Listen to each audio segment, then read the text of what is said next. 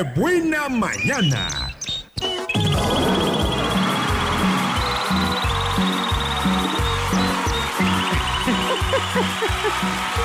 Regresamos aquí, buena mañana, son 9 con 44. Y vamos ahora sí con la mañanota. Les preguntaba, ¿ustedes cuando tenían 8 años qué, qué hacían? ¿Qué hacían? Acuérdense, ¿a qué jugaban? A la traes, a las escondidas, eh, a la soga, al stop, al resorte, rompecabezas, no sé. ¿A qué jugaba cuando tenía 8 años? Yo ya jugaba a Nintendo, obviamente. Bueno, pues ahí les va la mañanota con este chamaco lo que anda haciendo a sus 8 años. No, pues lo que pasa es que. Lo que pasa es que, que agarra y que me dice. Dice.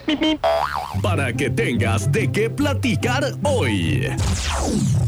La mañanota. La mañanota. Bueno, pues un niño de 8 años eh, estaba jugando a asaltar la joyería.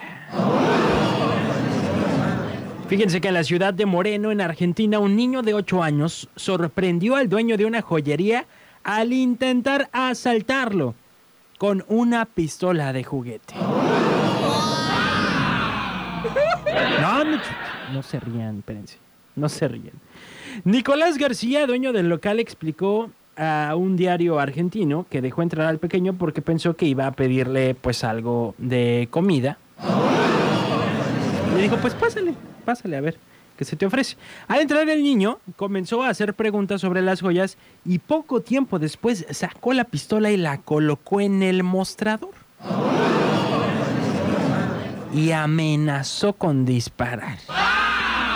García dijo que al analizar el arma se dio cuenta, ay, no creo que le haya dado tiempo de analizar el arma, más bien la vio bien y dijo, no, esta no es de verdad. Entonces aprovechó una distracción del niño para tomarlo del cuello y sacarlo de su tienda, frustrando el asalto.